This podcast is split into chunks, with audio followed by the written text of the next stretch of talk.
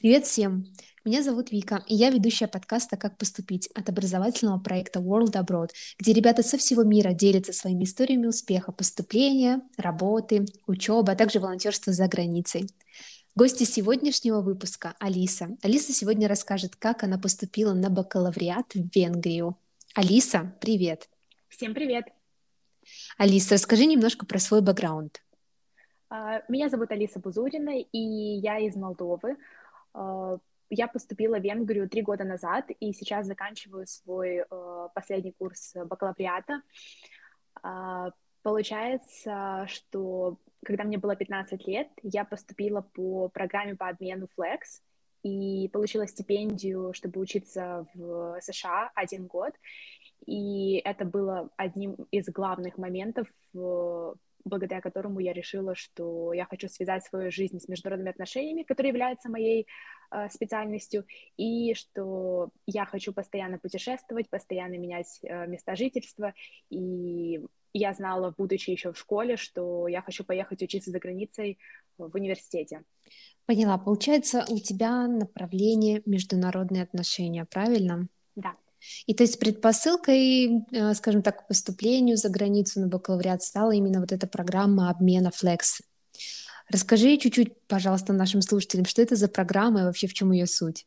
А, программа Flex была основана в 1993 году Госдепартаментом США, и она предлагает для учеников старших школ в возрасте от 15 до 17 лет а, полную стипендию для обучения на один академический год в старшей школе США – эта программа, по сути, называется Flex и расшифровывается как Future Leaders Exchange Program, и она выбирает э, молодых лидеров, которые э, после поездки в США должны вернуться домой и привнести что-то в развитие своей страны. То есть это культурный обмен не только для э, себя и для американцев, когда ты едешь туда и рассказываешь им про свою э, культуру, являешься послом своей страны и изучаешь язык, но и при возвращении домой а, программа рассчитана на то, что мы, как будущие лидеры, будем что-то менять в своих странах в сфере образования, а, возможно, в сфере политики и так далее. Я бы сказала, что это вот как повлияло на меня. Я посмотрела на систему образования, и несмотря на то, что многие считают, э, что американская система намного хуже, чем наша, а, я бы сказала совершенно наоборот. Я попала в очень хороший штат, штат Вашингтон, и в очень хорошую школу. И несмотря на то, что я училась в только один год в этой школе, у меня было много знакомых с разных школ. То есть я видела, как в моем маленьком городе учатся ребята, как они получают образование и как дальше они идут в колледжи и в университеты. И я бы сказала, что их программа действительно нацелена на то, чтобы, будучи в школе, ты понимал для себя, чем ты хочешь заниматься, и смог развиваться не только как личность, но и в академическом плане. То есть вот какие-то такие моменты, которых не хватает у нас из-за того, что система фиксирована просто для всех, и нет никакого индивидуального подхода. То есть как бы это был огромный плюс, и вот что на меня очень сильно повлияло. А сама программа по себе, она рассчитана не только на постсоветские страны, потому что Flex — это как бы больше вот постсоветские страны, страны Центральной и Восточной Европы, а есть программа YES, она больше для, больше для восточных стран или для Азии, и все эти программы дают возможность по стипендии учиться целый год в Америке и жить в принимающей семье, что я считаю является ключевым моментом вот в Э, являлось ключевым моментом в моем развитии. Угу. Интересно. А какую заявку ты подавала вообще? И, безусловно, нужен был уже достаточно высокий уровень языка английского, да, или еще какие-то достижения для На того, чтобы пройти? Деле нет. Угу. Нет? Ну-ка, расскажи. Нет. Я бы сказала, что и я попала на эту программу случайно, и я думала, что это какая-то олимпиада по английскому, потому что я, в принципе, про нее не знала особо ничего. То есть я узнала в последний день подачи заявок и просто подала свою анкету, что включает в себя базовую информацию и сколько мне лет, вот, получается, где я учусь. Мне на тот момент было 15 лет, и я была в девятом классе. А, по сути, а, отбор включает в себя три этапа и они проходят в течение двух-трех месяцев, но зависит, то есть, получается, из-за коронавируса немножко поменялся процесс отбора, но вот когда я проходила это в 2015 году, то отбор был таков. А, первый этап включал в себя тест, а, который был multiple choice, и вопросы были как э, связанные с простым ридингом, либо просто на английскую грамматику, и я бы сказала personality questions. Я даже на последнюю графу, которая, наверное, была самая важная, то, что входило в э, графу, где personality, я отвечала на бум, потому что у меня не хватило времени, и я просто должна была заполнить, так как я смотрела видео э, гайды, и там рассказывали, что даже если не хватает возможности ответить на все вопросы, но нужно ответить хоть что-то, то есть нельзя оставлять пустые графы. И на второй тур проходит большая часть участников, то есть э, в моем потоке нас было где-то 600 человек из моего только города, из Кишинева, и большая часть из нас прошла на второй тур. Они в основном э, отбирают тех людей, кто хотя бы хоть как-то говорят по-английски, хотя язык не является ключевым моментом прохождения этого, этой самой программы. Второй тур включает в себя три эссе, на которые дают 30 минут, и все эти эссе основаны на том, какие были ключевые моменты вот э, в жизни, которые как-то там перевернули. Например, э, я не могу точно сказать, какие у меня были вопросы, потому что я не помню, но один был связан с тем, э, что вот было такое, что перевернуло мою жизнь. Вот какой-то такой вопрос. И они никак не оценивали грамматику, то есть структура и грамматика английская не учитывалась, только то само содержание, получается, этих эссе. И уже на третий тур, после вот, эти, вот этого вот второго тура с эссе, проходило очень малое количество человек, то есть там вот реально отбирали, я думаю, что больше по психологическому фактору. А, и третий тур включал в себя интервью с представителем э, самой программы Flex, то есть это приезжал человек из Америки, который вел интервью, и один представитель, в моем случае, был из Молдовы.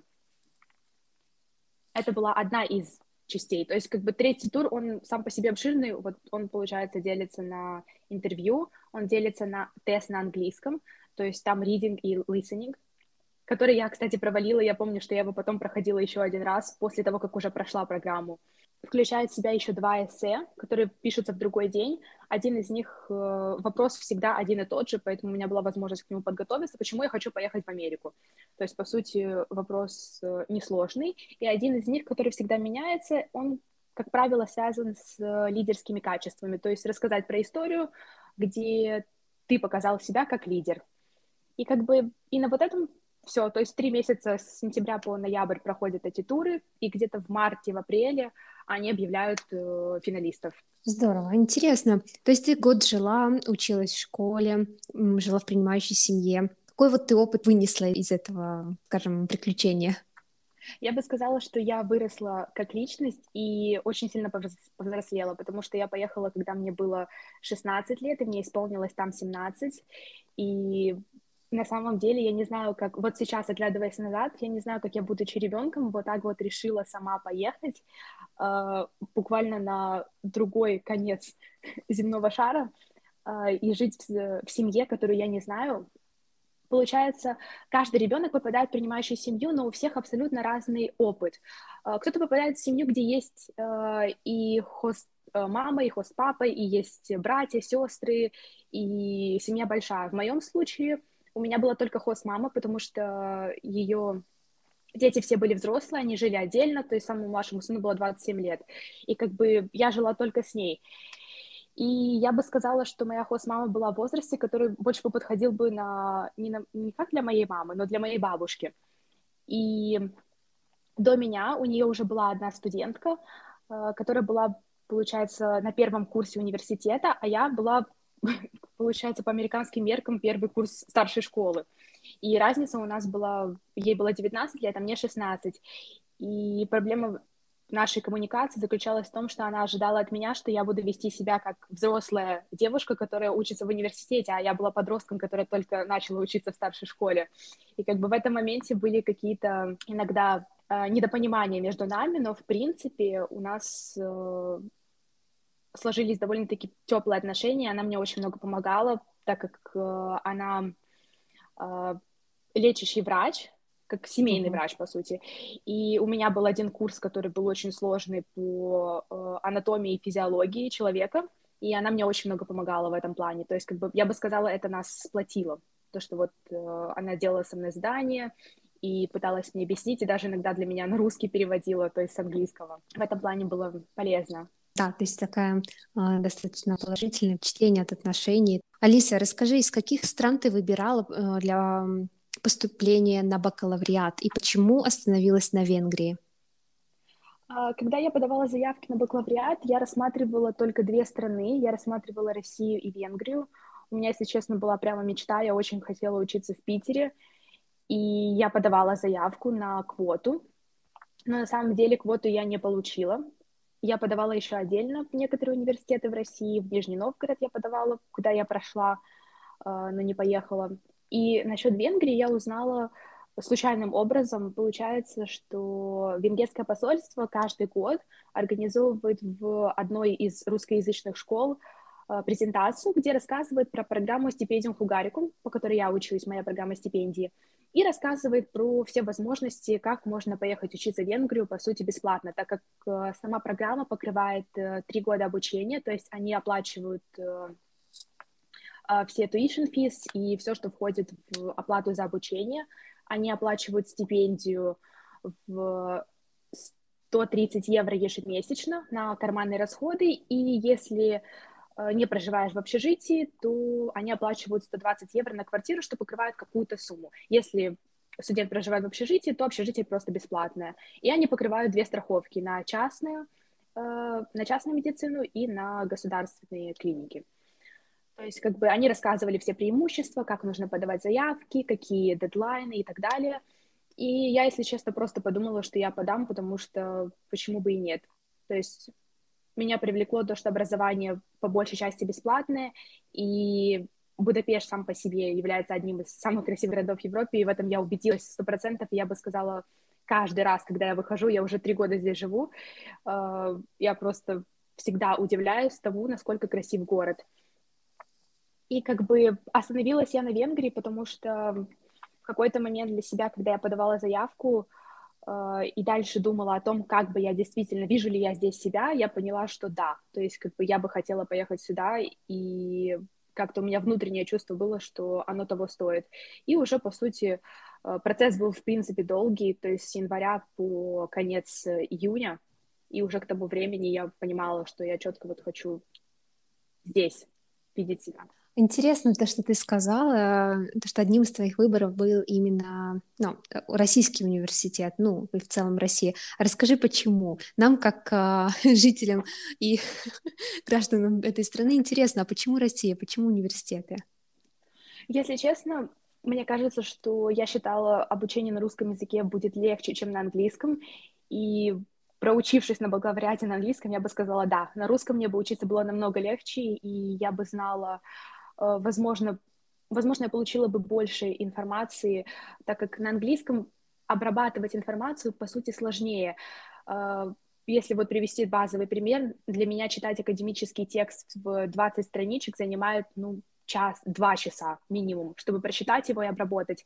Хотя с английским у меня нормально. То есть, как бы, я и думаю на английском, и училась на английском вот в американской школе.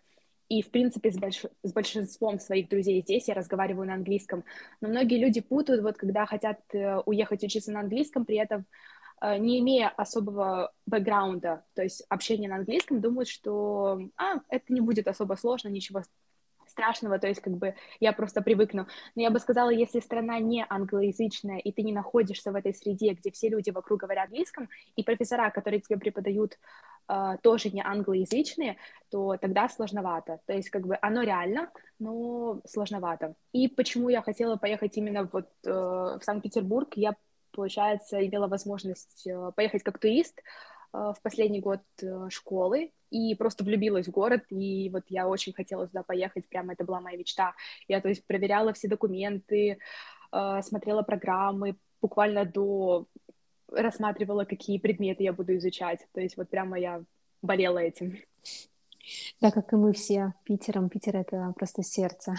Да. Я тоже очень люблю этот город. Алиса, расскажи тогда про саму заявку на стипендию в университеты в Венгрии?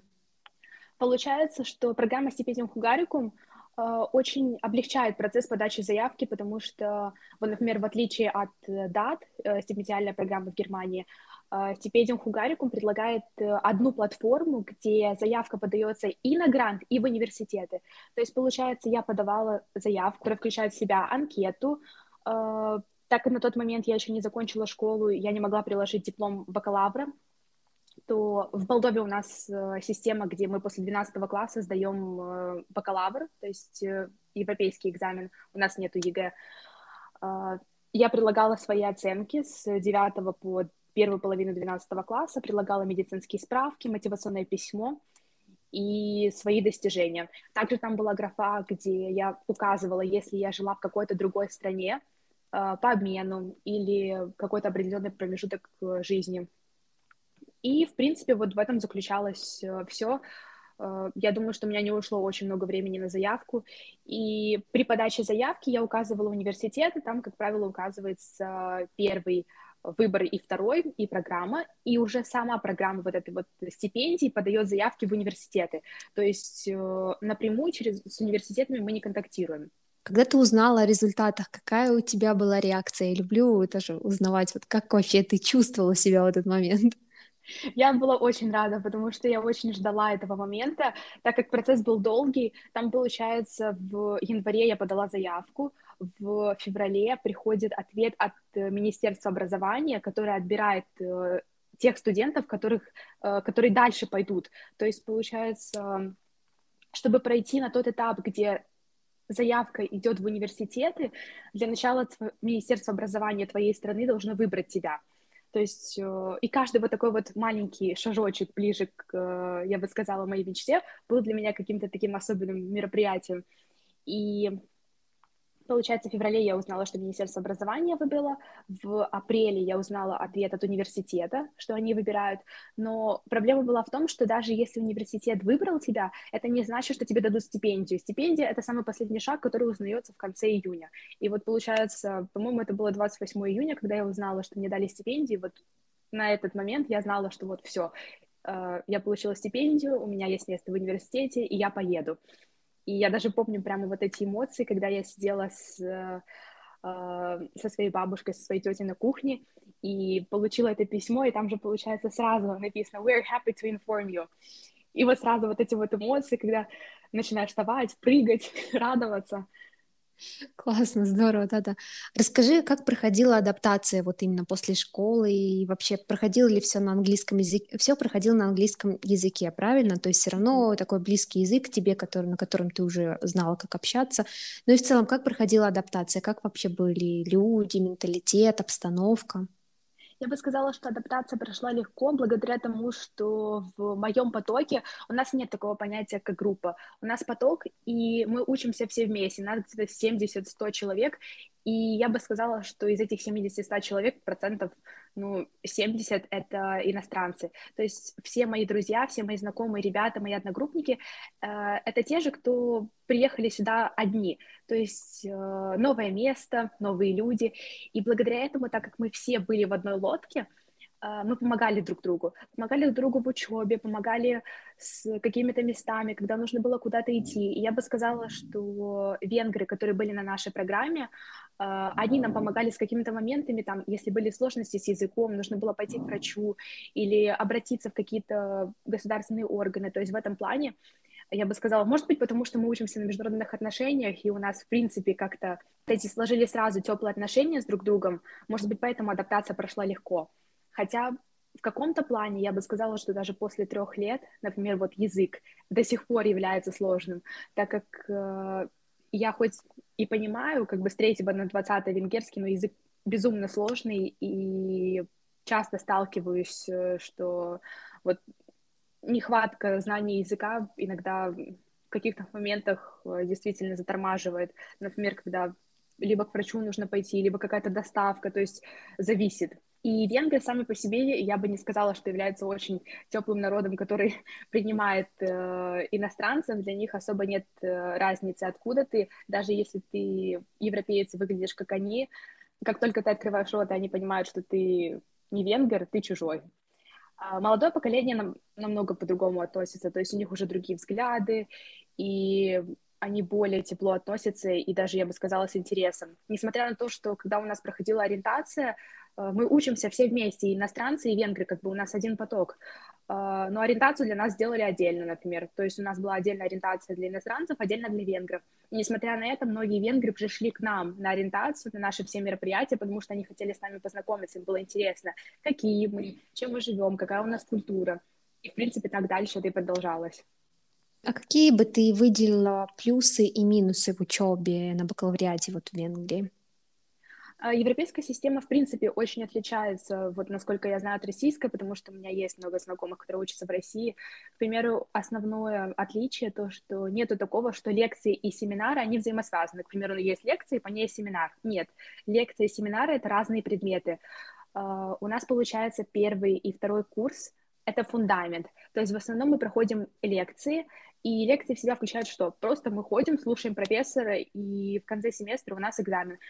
Лекции не обязательные, то есть посещение, никто не следит за успев... никто не следит за тем, кто посещает лекции, кто не посещает, как бы как сдавать э, экзамен, это твоя личная проблема. А экзамен базируется на том, что рассказывает профессор, на его слайдах и на тех статьях или книгах, которые он дает. То есть как бы вот так. А семинары — это абсолютно разные никак не связанные с лекциями предметы, и они включают в себя маленькие группы, как правило, по 8-10 человек, и на которых от нас ждут, что мы будем активны, что мы будем принимать участие, но мне кажется, в принципе, как на всех семинарах.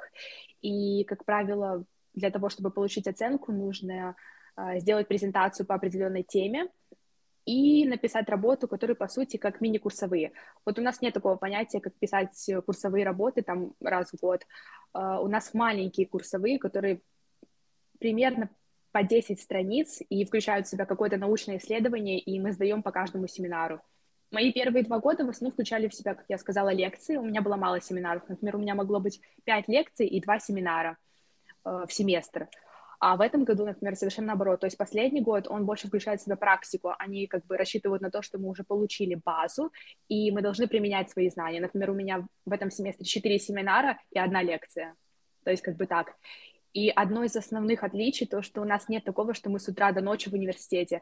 У нас, э, как правило, не бывало больше, чем 7 предметов за один семестр, и предметы так расставлены, что у нас есть время и на себя, по сути, и на какие-то исследования, и на то, чтобы, в принципе, проходить программу. То есть вот так вот. Да, совсем другая система, интересная, и то, что ты адаптировалась, и тебе нравится, это, это самое главное. Как э, я поняла, есть обязательство вернуться на родину после, правильно, у стипендии Хунгарикум? Нет, нет. Нет. Ага. Это, мне кажется, самый ключевой момент в программе, то, что обязательств вернуться на родину нету. И я бы сказала, что как у меня, так и, в принципе, большинства моих знакомых э, нету желания возвращаться на родину.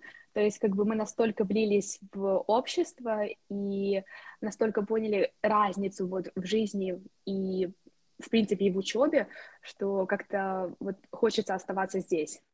И я бы сказала, что за... Привыкли, два... безусловно, да, хочется продолжать в этом же направлении. Какие у тебя планы на будущее? А, если честно, я планирую продолжать магистратуру и планирую продолжать ее по той же специальности. То есть я поняла, что да, мне это нравится, и я хочу это дальше изучать. А, но так как у меня есть еще год, я пока рассматриваю разные варианты или здесь, или где-то в другом месте. Но, если честно, вот хотелось бы остаться здесь, так как все устраивает, очень нравится. И я, если честно, не знаю ни одного студента, Э, кто приехал бы сюда по обмену или на постоянной основе, кто сказал бы, что ему здесь не понравилось. То есть я знакомилась со многими ребятами и Erasmus, кто приезжали по обмену, кто учится здесь постоянно, и все просто в восторге. Какие бы ты советы дала, мой любимый вопрос, все уже это знают, какие бы ты советы дала ребятам, которые хотели бы поступить на бакалавриат в Венгрию? Я бы сказала в первую очередь не бояться поступать, так как э, система прохождения несложная. Самое главное просто показать, что есть действительно мотивация, чтобы учиться. Я бы сказала, что ключевой момент — это мотивационное письмо.